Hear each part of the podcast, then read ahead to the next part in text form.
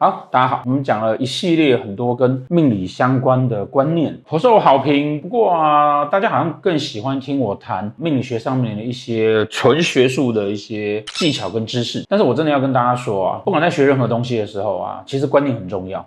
你有了好的观念之后，那些技巧你才不会变成是硬去记它、硬去背它。多好的技巧，多复杂的诀窍，多厉害的手法，其实它都是源自于基本的观念。我一直对于命理学的看法，都是希望让大家可以帮助自己，可以了解自己，而不是去死记硬记。绝大多数的人不见得要变成命理师，可是有了好的正确命理学的观念，至少你不会碰到神棍。今天讲的什么呢？今天讲的是啊，算命到底准不准？这个概念呢，甚至也可以引申出来。哇，那到底是八字准还是斗数准？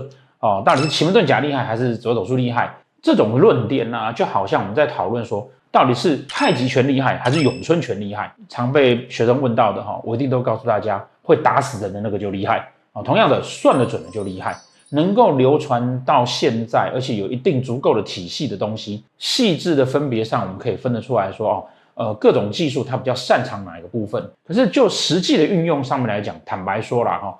其实没有太大的差别。有的人会觉得说八字擅长什么啊，斗数擅长什么啊？事实上，这种论点是很可笑的。嗯，难道说斗数看这个人会离婚，然后这个人离婚了啊？八字看这个人就可能不会离婚吗？不可能，这绝对不会是什么流派啦，什么技巧上的问题，那就是那个人不准了。所以说，呃，首先我们要先知道说啊，哦，完整的命理学，不管八字、紫微、哦、奇门等等的，只要他是学得很完整的，跟学得很正规的，基本上他就会有一定的准度。我们再来讨论说，那到底算命准不准？通常会发出这个疑问的人，会有几种情况是啊，第一，他曾经被算过不准的，那是算命的问题吗？不是，那是那个老师的问题。第二，他本身不相信算命，所以他觉得啊，算命一定是不准的。那如果你不相信算命，那你相不相信医生呢？相不相信那个气象学家呢？如果你要觉得说这跟命理学不一样，那表示其实你并不了解命理学。命理学在古代基本上跟医生是绑在一起的。命理学之所以被人家所诟病，其实就是因为它装神弄鬼。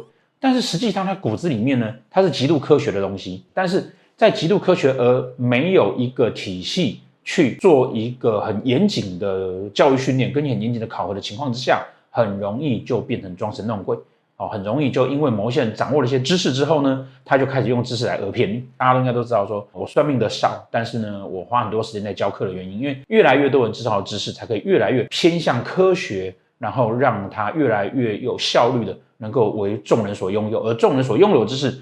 才不会又因为知识落差而产生了诈骗行为出现。第三种是什么？第三种是啊，会觉得说，好了，那如果算命准，那我算了，我也没办法改变，那我不是很惨吗？我不如不要知道。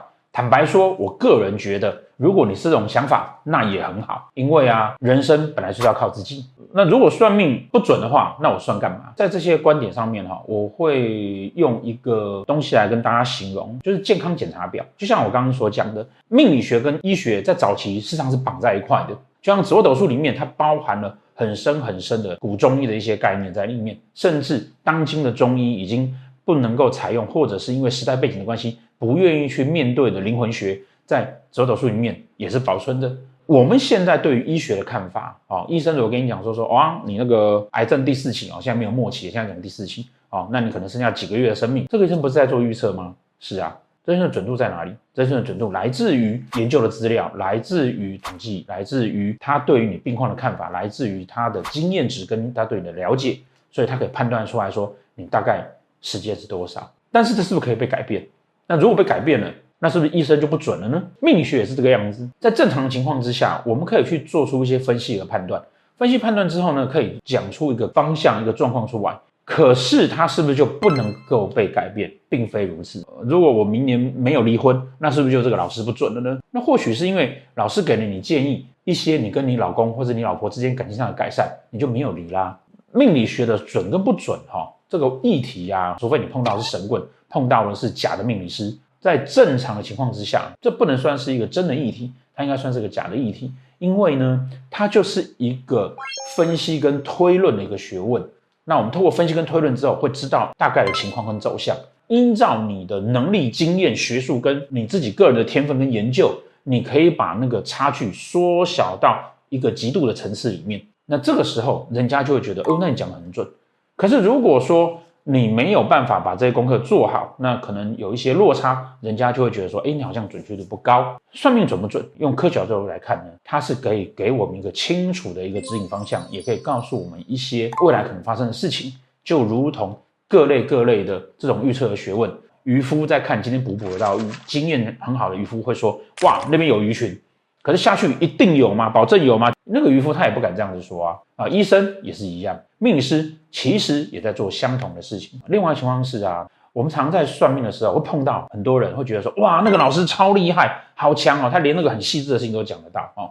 但问题来了，问题就是每不是每一个人的人生中间都会有这么一些事情可以拿来说罪哦，都不是有什么重大的事情可以拿来讲哦，堕胎啦、离婚啊、公司倒闭啊，然后断腿啊。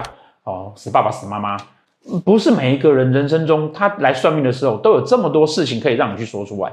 那如果没有的时候呢？如果没有的时候，坦白说，你到底要跟他讲什么啊？你今年那个财运不太好，今年所有人陀罗星都在财帛宫，所有人财运都没有很好，所以有的时候会让人家觉得讲起来好像非常的笼统。这是因为实在是没有什么事情可以说的哦。但如果说，这个是一个有明确事情可以说的。坦白说，有系统的训练之下，是一定是做得到的。刚刚提到这个都，事实上都是我们教课的时候啊，学生考试的题目。啊，我告诉你说，哎，这个人什么时候离婚？几月？哪一年？这个人什么时候创业？这个人什么时候被朋友盗钱？什么原因？实际上，这个要做到其实也不太难。但是你在实际算命的时候，你不见得让老师说出这些话，因为你没有发生这个事情嘛。你的人生可能很顺遂啊。我们怎么去分辨这个老师到底是不是有足够的准度，是不是厉害？建议大家看看他的影片，他讲话是不是有逻辑。